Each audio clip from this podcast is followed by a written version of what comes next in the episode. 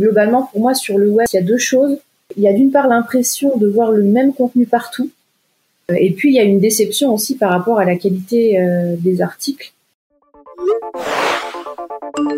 Je passe environ 7h20 par jour sur mon téléphone. Euh, bah moi, en consommation Twitter, c'est genre. Je sais pas, genre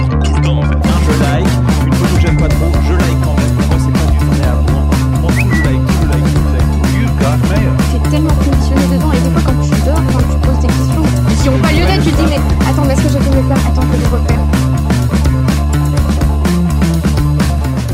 je. La création de contenu. C'est le nerf de la guerre aujourd'hui si l'on souhaite se faire connaître et reconnaître. Et pour beaucoup, cela se passe en ligne. Entrepreneurs, entreprises, podcasteurs, si vous souhaitez gagner en visibilité, sans doute avez-vous déjà entendu parler du sacro-saint SEO, responsable de la pluie et du beau temps dans les navigateurs de recherche. Dans notre échange avec Ludivine, nous aborderons deux facettes du phénomène, le côté consommateur de contenu et le côté créateur de ce contenu. Côté lecteur, nous allons voir en quoi ces nouvelles contraintes web influencent le contenu que nous consommons en ligne. Et côté marketing, doit-on placer les algorithmes comme le souverain de notre création de contenu? J'ai hésité à séparer cet épisode en deux parties, une partie consommateur et une partie lecteur, mais je pense qu'il peut être intéressant pour un lecteur de comprendre les contraintes derrière la création de contenu. Ça pourra peut-être vous aider à mieux comprendre le but derrière le contenu que vous êtes en train de lire. Mon invité pour cet épisode est Ludivine Perrenne. Elle est rédactrice freelance pour des entreprises et des collectivités. Elle rédige des posts LinkedIn, des articles de blog ou encore des magazines. Elle est donc confrontée au quotidien aux problématiques que nous allons aborder. Je vous laisse découvrir notre échange. Bonne écoute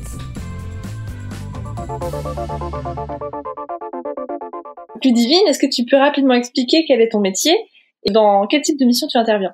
Alors moi, je suis rédactrice web et print pour les entreprises et les collectivités. Euh, donc j'écris autant euh, des articles de blog que des articles pour des magazines papier comme des journaux de collectivité, euh, des posts LinkedIn, des rapports d'activité, des guides, des livres blancs, des contenus de site web, des communiqués de presse, euh, bref, tout ce qui s'écrit. Et euh, je définis aussi pour les entreprises leur ligne éditoriale, c'est-à-dire le fil rouge de leur prise de parole, pour qu'elles s'expriment de façon cohérente et singulière sur leur blog et sur LinkedIn principalement. Et du coup, ce qui nous amène aujourd'hui, c'est en tant que rédactrice, quelles différences et quelles évolutions tu as pu constater concernant le contenu en ligne euh, ces dernières années, euh, dernières décennies? Alors moi, ce que j'ai constaté, c'est surtout une différence entre les demandes qui me sont faites pour de la rédaction web et celles qui me sont faites pour de la rédaction papier. Parce que sur la rédaction papier, bon bah ça, ça existe depuis beaucoup plus longtemps que la rédaction web, donc on voit qu'il y a déjà des habitudes déjà bien ancrées. Euh, il y a une organisation en amont de la rédaction des articles qui est complètement intégré euh, aux habitudes des entreprises et des collectivités. Très souvent, il y a, un comité de rédaction qui est en place. Donc les sujets, les sujets sont définis en amont. Euh, on sait pourquoi on communique dessus. Il peut y avoir des enjeux pédagogiques ou purement informatifs ou politiques ou que sais-je encore. Mais en tout cas, on sait ce qu'on veut dire et pourquoi. Alors qu'en rédaction web, euh, certains clients viennent me voir, et d'ailleurs je suis pas la seule à faire ce constat, on vient nous voir euh, pour des articles, mais très souvent les clients n'ont pas de sujet en tête ou à la limite euh, un sujet lié euh, à l'actualité et encore. Donc on voit que là il manque la brique qui doit arriver en amont de la rédaction, c'est-à-dire bien se poser les questions sur quel sujet mon entreprise va s'exprimer. Donc c'est à la fois sur quel sujet elle est légitime et sur quel sujet mes lecteurs aimeraient que je m'exprime. Quelle vision j'ai envie de faire passer, quels sont les sujets d'intérêt de mes prospects, de mes clients, euh, sur lesquels je vais pouvoir moi les informer, leur apporter des solutions. Et on voit que ce travail-là, il n'a pas été fait et très souvent les entreprises n'ont même pas conscience de la nécessité de le faire. Alors que sur le papier, c'est un réflexe, on ne se pose même pas la question. On n'a pas un journal d'entreprise ou, de collectivité euh, juste pour en avoir un, mais parce qu'on a des salariés, des clients, euh, des habitants à informer, et même souvent on manque de place euh, pour tout dire. En revanche, on crée un blog trop souvent euh, uniquement pour la visibilité, parce que ça fera des mots-clés euh, pour alimenter Google. Mais on ne sait pas ce qu'on va dire. C'est très intéressant de voir euh, cette fracture et cette différence aussi marquée entre papier et, et web. Et donc, ouais, même dans l'impulsion de base, qui est très différente, effectivement. C'est vrai que cette comparaison, effectivement, non pas de l'évolution, mais de ce qui se passe entre papier et web, ça montre bien cette fracture. En tant que lectrice, est-ce que tu as vu cette fracture aussi? Est-ce que tu l'as constaté entre ce que tu peux consommer en presse papier et en presse web? Ouais, je trouve qu'on re- on retrouve aussi euh, cette différence. Globalement, pour moi, sur le web, en tant que lectrice, il y a deux choses. Il y a d'une part l'impression de voir le même contenu partout. Je pense notamment quand je fais des recherches par rapport euh, à mon métier, j'ai vraiment l'impression de lire les mêmes articles partout, c'est les mêmes sujets qui, qui reviennent, les mêmes angles. Et puis il y a une déception aussi par rapport à la qualité euh, des articles. Je trouve qu'on voit très clairement que les articles ont été écrits pour le référencement naturel, Ouais. pour la visibilité, mais en aucun cas pour porter un sujet, pour partager un point de vue, euh, pour témoigner de quelque chose, pour euh, faire la lumière sur une notion. Il n'y a rien de tout ça. On voit que les sujets sont pas sont pas creusés, c'est vraiment survolé, c'est superficiel. Euh, je trouve que la plupart des articles sont assez creux. Ouais, donc euh, on constate à la fois une uniformisation de tous les contenus et euh, ouais, des, contenus en surface, comme tu disais, creux. Et donc tout ça, euh, effectivement, ça va être dû à, des nouvelles contraintes qui existent. Euh, je pense aux algorithmes, au SEO. Est-ce que tu peux expliquer ce que c'est que ces nouvelles contraintes et en quoi elles influencent ta manière d'éc- d'écrire des articles web euh, aujourd'hui? Oui, alors effectivement, Google et d'autres moteurs de recherche d'ailleurs se basent sur tout un tas de critères pour mettre en avant certains sites euh, plus que d'autres ou certains articles euh, plus que d'autres. Donc ça concerne à la fois les mots-clés utilisés, euh, la richesse du champ sémantique, la hiérarchisation des textes, donc avec des titres et des sous-titres, etc., l'utilisation du gras, l'utilisation à nouveau de mots-clés dans certaines balises, etc. Donc ça, c'est pour ce qui est du référencement sémantique. Après, il y a aussi d'autres éléments, mais plus techniques, qui vont pas relever directement de la rédaction. Mais donc, effectivement, certaines entreprises ont fait euh, de ces critères, et en particulier des mots-clés, une obsession. Et c'est en ce sens-là que ça influence notre façon d'écrire. Euh, En plus, on sait qu'on ne lit pas de la même façon sur un écran que sur le papier. Donc, on va avoir tendance à faire des phrases plus courtes, à aller à l'essentiel rapidement. Euh, Donc effectivement, l'écriture est, conditionnée euh, par tout ça. Mais d'ailleurs, le, le- le fait d'aller à l'essentiel et de euh, d'avoir des phrases plus courtes, etc., c'est quelque chose, je trouve, qui commence aussi à dériver sur les formats papier. C'est des consignes d'écriture qu'on retrouve aussi sur les formats papier. Euh, mettre en avant les informations essentielles, rythmer le texte, etc. On voit que même sur les formats imprimés, il faut de plus en plus euh, non seulement attirer l'attention du lecteur, mais aussi faire en sorte euh, de la garder. Exactement, c'est ce que j'allais dire. L'attention, on est tellement habitué à des contenus euh, courts, très dynamiques, très stimulants que euh, on, on sait qu'on va perdre le lecteur maintenant si on mise trop sur des temps longs de lecture, sur des, des articles trop longs. Trop... Donc c'est vrai que euh, c'est intéressant de voir que même le format papier a, euh, a été impacté par euh, effectivement ces nouvelles contraintes et ces nouvelles habitudes, puisque sinon euh, on sait que l'attention est trop diffuse et qu'on n'est plus assez entraîné pour lire des, des grands paragraphes. Donc effectivement, le fait que tu aies constaté que même dans les demandes, même les contraintes papier évolué, c'est assez révélateur de tous les impacts de l'hyperconnexion sur notre attention, sur nos capacités de concentration. Et euh, c'est assez inquiétant dans un sens aussi. Ouais. Mais euh, du coup, euh, ces nouvelles contraintes papier, elles affectent aussi la qualité de, de ce que tu peux rendre, tu trouves? Ou est-ce que c'est juste une nouvelle contrainte challengeante? Euh, moi, sur le, le papier, j'ai pas, euh, je suis pas du tout dérangée par euh, ça, euh, parce que justement, je, pour moi, c'est une sorte de, de défi et de motivation de me dire euh, euh, bah, quelles sont les informations qui vont, euh, ouais, qui vont permettre de garder l'attention du lecteur. Qu'est-ce qui va les intéresser? Qu'est-ce qui va leur donner envie d'aller plus loin? Et donc, c'est une façon aussi de, de creuser les sujets différemment. Donc ça, ça m'intéresse. Après, ça va beaucoup dépendre des supports euh, papier aussi. Donc après, sur des formats, euh, je sais pas, sur un livre, ça va être différent parce que tu sais que sur un livre, euh, le lecteur va plus prendre le temps de se poser sur le contenu, etc., de, creuser le sujet. Alors que là, on est sur, euh, ben, ça doit aller vite, quoi, sur des contenus un petit peu rapides, d'informations, euh, euh, voilà, sur la vie du territoire, etc. Donc, on peut pas se permettre de, bah, de faire du délayage. Mais parfois, je trouve que c'est pas plus mal. Oui, il n'y a pas forcément que des que des côtés négatifs à tout ça. Effectivement, même en tant que lecteur, euh, c'est intéressant de se dire bon bah je lis un article et en quelques lignes ou quelques paragraphes, j'ai j'ai toutes les informations essentielles. Effectivement, c'est c'est pas le- la même démarche de lire un article dans un journal de collectivité que de se poser avec un roman. On a envie d'avoir l'information rapidement. oui, il y avait- il y avait cette habitude de peut-être euh, euh, trop enrober les informations et au final on en perdait, euh, on en perdait la substance.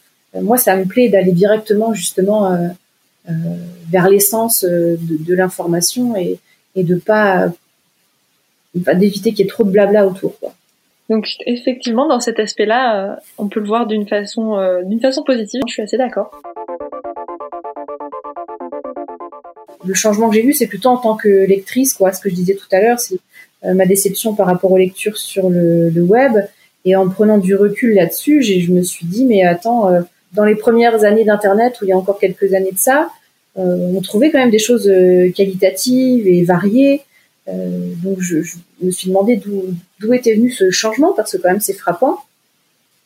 Et donc j'ai fait le constat que le fonctionnement de Google, je pense, a, a mis à mal à la fois cette variété et la qualité des textes. Euh, Peut-être justement en mettant en avant euh, une sorte de contenu unique. Par exemple, le fait d'avoir créé ce qu'on appelle la position zéro, donc euh, la position euh, zéro sur une page de, recherche, c'est le texte qui arrive avant, même le, listing de résultats, où euh, Google propose un texte qui répond pile à la question qui est posée dans la barre de recherche. Alors oui, a priori, ça peut sembler super pratique, mais un, c'est Google qui a décidé que c'était la meilleure réponse pour moi, et deux, il n'y a plus aucune richesse dans les résultats, c'est-à-dire que je vais pas aller chercher plus loin. Euh, on a tendance à prendre ce que nous propose Google pour argent comptant et à pas pas aller chercher plus loin ce que je trouve dommageable parce que ça met à distance euh, toute réflexion personnelle. Et je me dis, mais ça va nous faire arriver vers un mode de pensée euh, unique et particulièrement lisse finalement. Pour euh, la richesse, la, formation des opinions, la, la diversité des sources, c'est des options qui peuvent paraître pratiques et qui peuvent être intéressantes pour le résultat d'une formule mathématique, mais qui peuvent être bien plus complexes effectivement pour le développement d'une idée, d'un point de vue. Euh... Bah c'est ça, ouais. Ouais. quand on doit caser des mots-clés, quand on doit caser euh, euh, des informations pour se faire euh, connaître, euh, développer une opinion, euh, avoir des, des, des termes niches, ça peut être quelque chose qui, qui fait peur et qui, qui nous freine. Est-ce que pour toi aujourd'hui, on est obligé de faire des articles pour ne rien dire et juste pour se faire remarquer? Est-ce que, enfin, tu vois, du coup, c'est par rapport à ce qu'on disait. Euh, à la fois t'as des t'as des outils, enfin t'as des articles qui vont être euh, là pour séduire les, le référencement naturel, qui vont venir mettre les bons mots clés pour remonter dans les recherches Google. Euh, Google va trouver que c'est très satisfaisant et que ça répète exactement ce que lui a envie de mettre en avant, donc on va le faire monter dans les recherches. Mais euh, donc on a cette uniformisation dont on parlait. Est-ce que tu crois que ces contraintes-là aujourd'hui, on est obligé euh, d'en faire des des, des, des, des souverains, euh, des, des, injonctions euh, dans notre contenu, ou est-ce que euh, c'est, quelque chose où tu penses qu'avec un bon contenu, on peut passer outre? C'est là-dessus qu'on essaye de sensibiliser les entreprises. Euh, en écrivant les mêmes articles que tout le monde, on est noyé dans la masse, ça c'est évident. donc il faut arrêter d'écrire la même chose que le voisin, ça n'a aucun intérêt. Et en plus, en proposant des articles médiocres à ses lecteurs, on les déçoit. Donc ça veut dire qu'ils ne reviendront pas sur le site euh, voire pire qu'ils auront une mauvaise image de l'entreprise, donc c'est totalement contre-productif. Donc l'idée, c'est plutôt d'afficher sa singularité. Juste. Et tu crois qu'il y a un compromis qui est possible entre euh, afficher sa singularité et faire quand même plaisir au référencement pour euh, pour pour être visible? Oui, ben voilà, l'idée c'est ça, c'est de combiner les deux, de partir de l'identité de marque pour déterminer les sujets sur lesquels on va s'exprimer, les idées qu'on a envie de faire passer, comment on se positionne pour se différencier de nos concurrents ou de nos voisins, euh, et qu'est-ce qui fait notre singularité à nouveau. Et donc ça, c'est la brique de base pour moi. On commence pas à écrire euh, avant d'avoir défini ça. Mais ensuite, une fois qu'on a euh, déterminé ça et une fois qu'on a un texte riche, là, on peut s'attaquer à améliorer le SEO. Mais pour moi, pas avant. Ça doit pas être l'inverse. Ouais, c'est ça. Là, on refait le lien avec ce que tu disais au début. Il faut, enfin, il faut que les bases soient là, quoi. C'est-à-dire, on peut pas, enfin, on peut pas. C'est dommage d'écrire pour ne rien dire, euh, juste pour se faire remarquer. Là, c'est là qu'on tombe dans le travers euh, euh, de Google tout puissant et où on perd en tant que, que humanité dans, dans la culture, dans l'information, etc. Donc effectivement, déjà, si on supprime ces mauvaises habitudes et qu'on retourne à la base, au sens, à pourquoi on communique, qu'est-ce qu'on veut vraiment dire, en quoi ça sert euh, mon propos, euh, mon entreprise ou, euh, ou que sais-je, c'est vrai que déjà on, se met en, opposition avec le juste visibilité, visibilité. Et comme tu dis, en plus, il y a un gain derrière pour les clients, euh, pour, pour accrocher le public, les lecteurs, puisqu'il y a une vraie information qui est délivrée et effectivement un vrai sentiment quand tu lis de ah ok j'ai compris quelque chose, j'ai appris quelque chose, euh, j'y vois plus clair, c'est intéressant, etc. Et pas euh, je relis éternellement la même chose. Si on ne réfléchit pas à cette brique de base, euh, en plus très souvent le réflexe ça va être de faire la même chose que le voisin. Donc aucun intérêt, on va on va raconter la même chose. Il y a, rien qui nous qui nous permet de, de, nous distinguer. Comment les comment on peut se valoriser, on peut comment on peut valoriser nos, nos atouts par rapport à nos concurrents en faisant ça? C'est pas possible. Donc la, la première étape c'est vraiment de réfléchir à ce qu'on veut dire euh, même si ça semble évident, hein, mais malheureusement aujourd'hui, il faut le, le, dire et le redire. Non, comme tu dis, c'est intéressant de rappeler ces bases-là. De toute façon, avec l'hyperconnexion, j'ai l'impression que c'est très souvent ça. C'est il faut revenir aux fondamentaux. Ouais. Et euh, les technologies nous font un petit peu partir euh, naturellement, euh, enfin naturellement, je sais pas, mais en tout cas sans nous en rendre compte vers des directions un peu euh, robotisées, un peu automatiques, un peu uniformisées, enfin ouais. en uniformisant un peu tout. Effectivement, il faut revenir aux bases de ce qui fait qu'on est singulier, euh, donc euh, c'est vrai que tu fais bien de le dire, c'est la base, mais euh, se rappeler pourquoi on communique, ce qu'on veut dire, et pas juste euh, voilà créer du contenu pour créer du contenu, sachant qu'effectivement Internet est déjà bien saturé, qu'un voisin aura sans doute fait la même chose, et, et oui. que on pourrait avoir, carrément se faire rédiger des choses comme ça par des robots tellement c'est mm. c'est c'est uniformisé, ouais, standardisé, ouais. Ouais, c'est ça, ouais, tout à fait.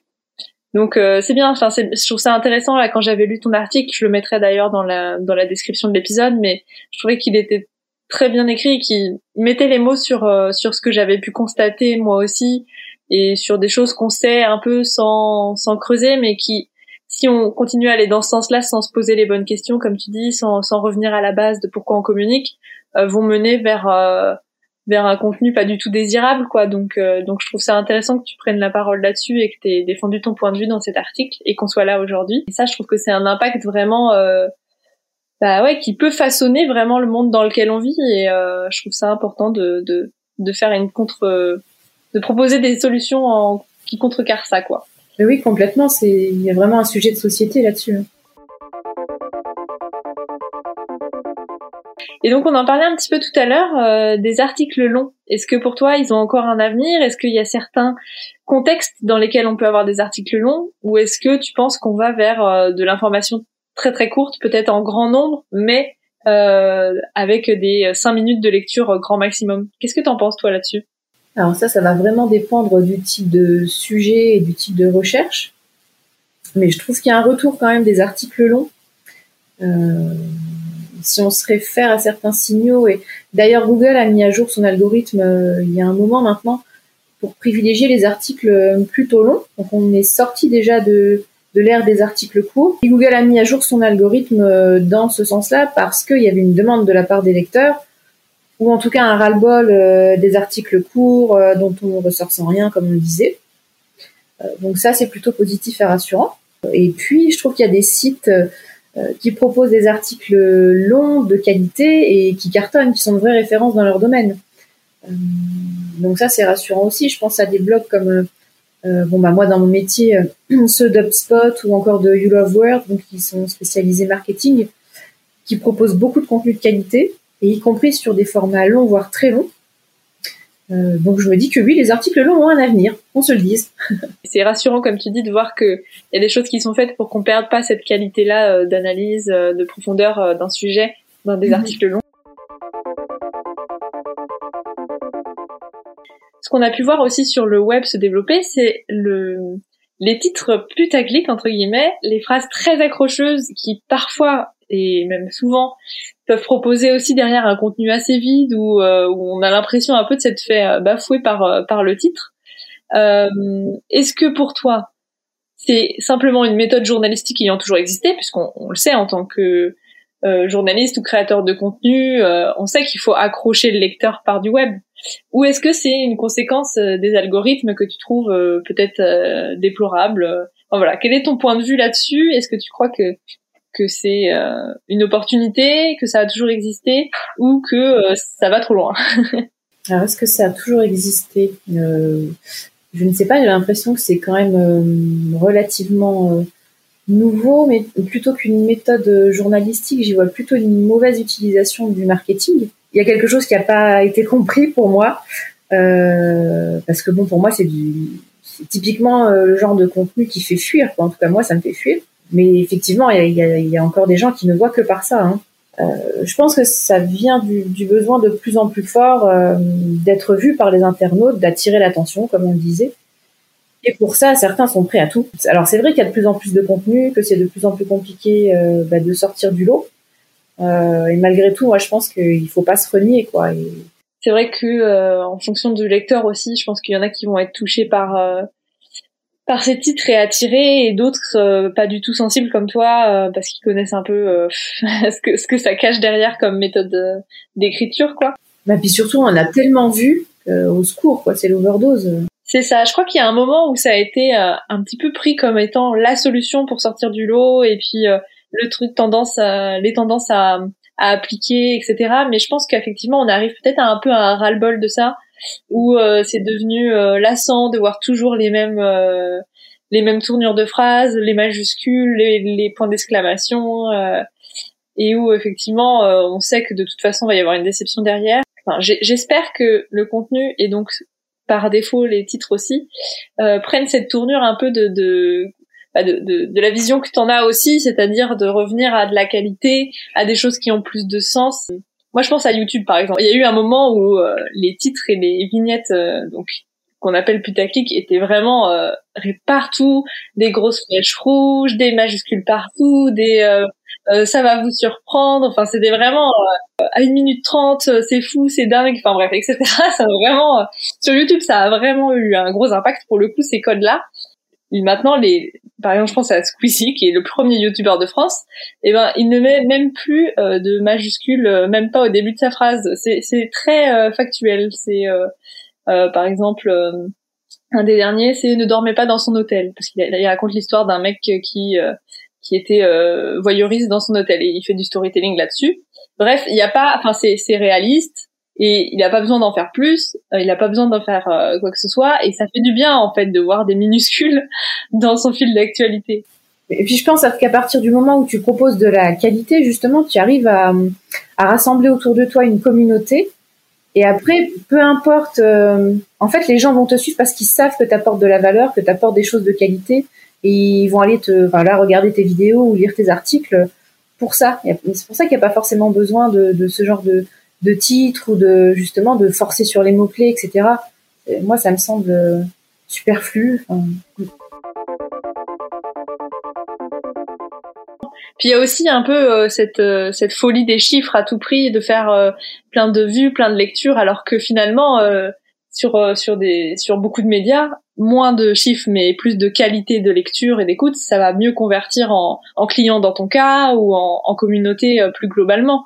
Donc euh, c'est clair que c'est difficile de, de, se détacher de ces chiffres faramineux qu'on peut voir aujourd'hui et qui sont euh, qui sont en plus facilement comparables parce que accessibles sur les concurrents et on peut parfois se comparer à des grands des grands médias, des grandes entreprises, etc mais euh, mais faut se rappeler aussi qu'une personne attentive est beaucoup plus précieuse que euh, que 300 qui qui n'ont en fait pas regardé, pas écouté et qui sont juste passés devant euh, notre contenu quoi.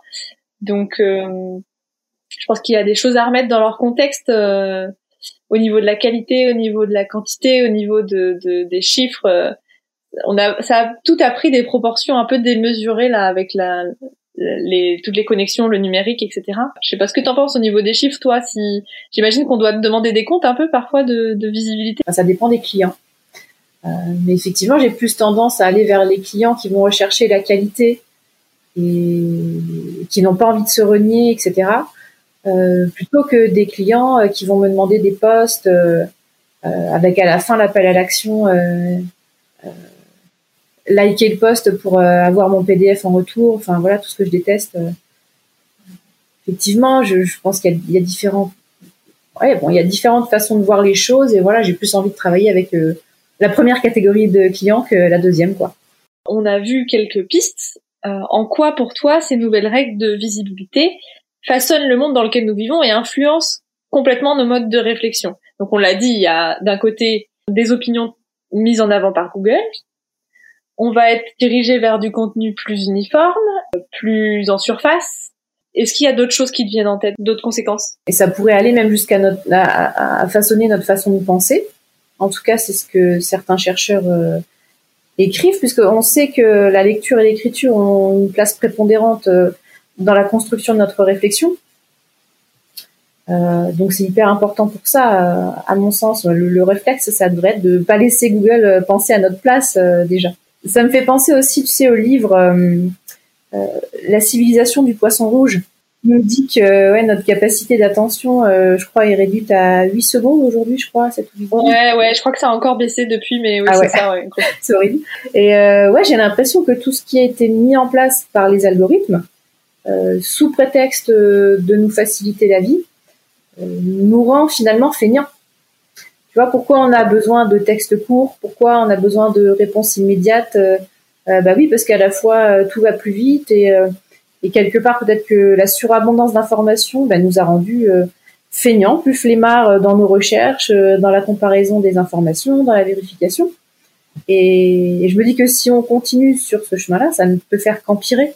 Il y a beaucoup de, de, livres, effectivement. Tu cites La civilisation du poisson rouge. Euh, il y a aussi euh, La fabrique du crétin digital. Enfin, il y a beaucoup d'ouvrages comme ça qui qui alertent sur ça, justement, ouais, sur le fait que euh, si on continue dans, dans cette direction, on va devenir idiot. On n'aura plus de, de formation d'opinion, on n'aura plus assez de capacité d'attention, en tout cas, on va évoluer d'une manière très différente de celle qu'on connaissait ces dernières générations. L'attention est aussi une conséquence très très marquée de l'hyperconnexion. C'est pas euh, irréversible.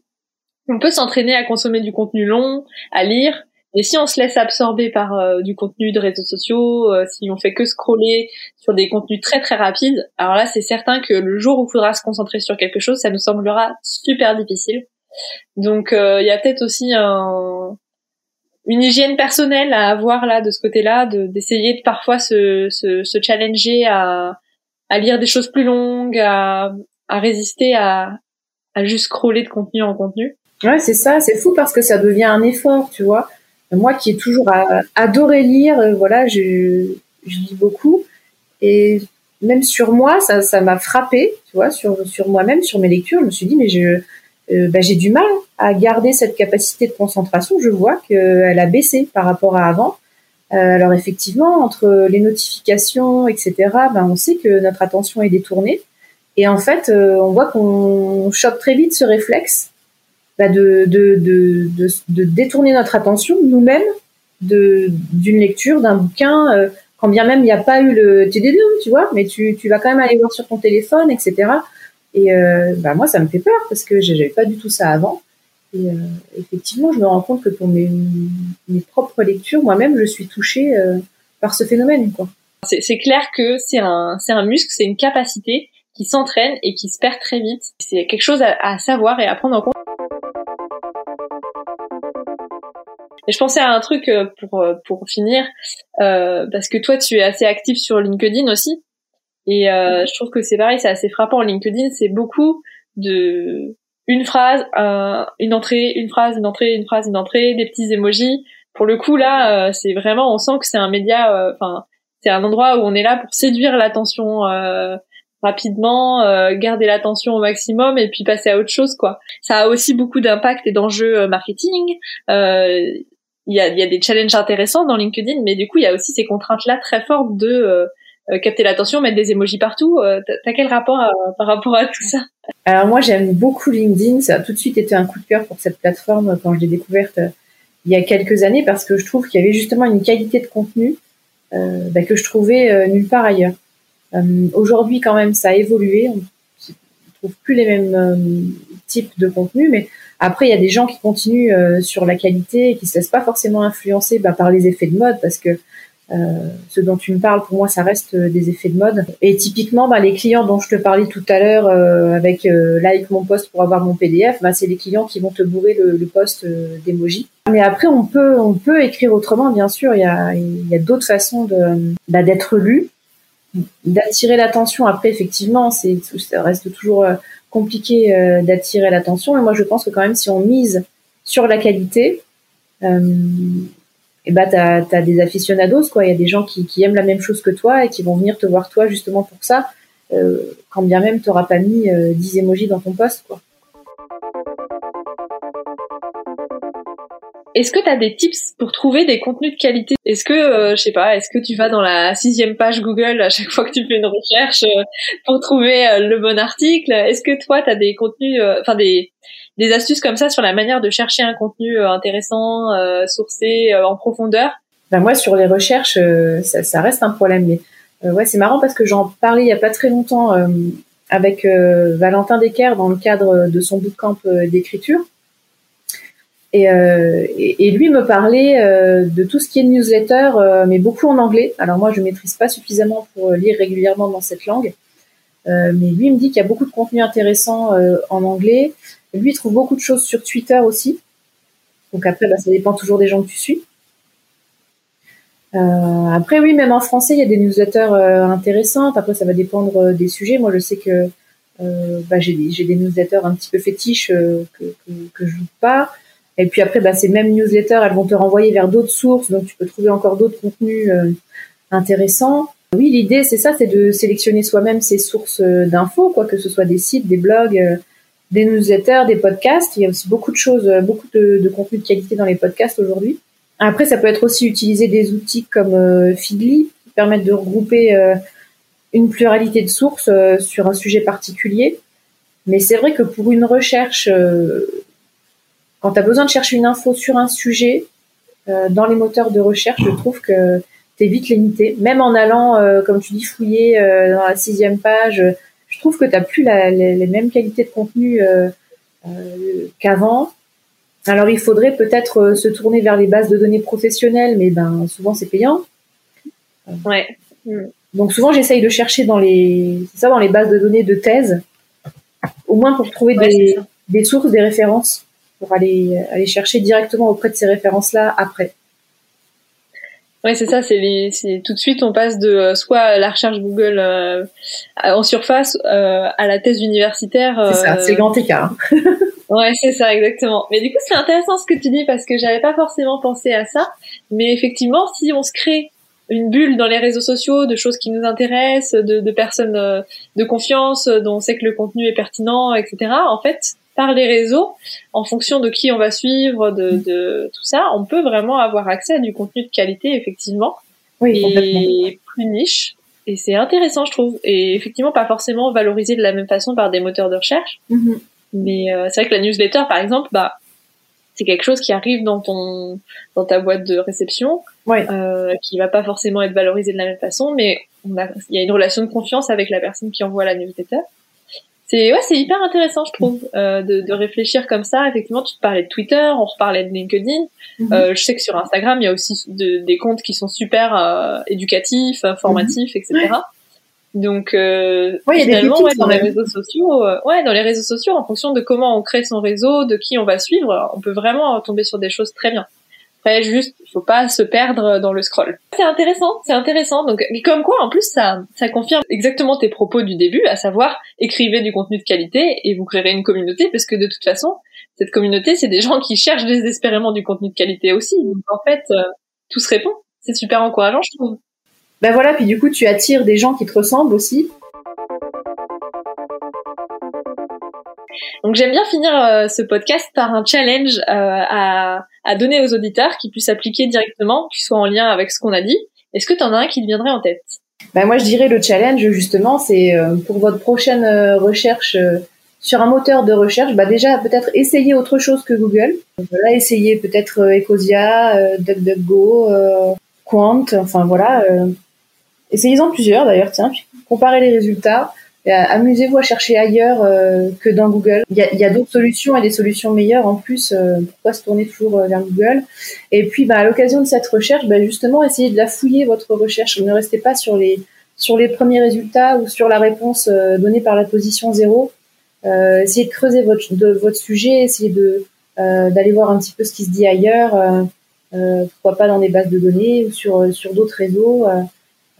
voilà, essayez de fouiller un petit peu le, les choses. Super.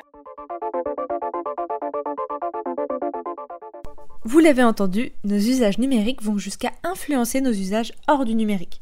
Donc parfois ça peut être bénéfique, notre mode de fonctionnement évolue, peut-être que le lyrisme n'a pas besoin de prendre autant de place dans la recherche d'une information concrète, mais ce à quoi il faut faire attention, c'est à ne pas laisser notre monde être façonné par des algorithmes, à laisser nos capacités cognitives s'affaiblir par des usages qui nous font consommer du contenu court, rapide et hyper stimulant.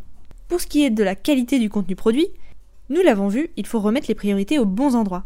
Je n'ai rien de nouveau à dire sur le sujet, pas de nouvel éclairage, Peut-être qu'il n'est pas utile d'écrire un article. Par contre, si j'ai un message ou une information à porter, rien ne m'empêche de penser à faire quelques ajustements pour faire plaisir aux algorithmes.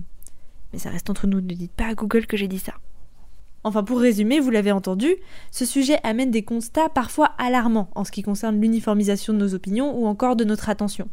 Mais les alternatives proposées par le Divine sont aussi encourageantes et permettent de remettre du sens, des valeurs et de la singularité au centre de nos contenus écrits et consommés. Vous souhaitez en savoir plus sur les écrits de Ludivine? Retrouvez-la sur LinkedIn ou sur son site internet narrationandco.fr. Comme d'habitude, les liens sont dans la description. J'espère que vous avez aimé le podcast et je suis vraiment désolée pour le nombre de effectivement.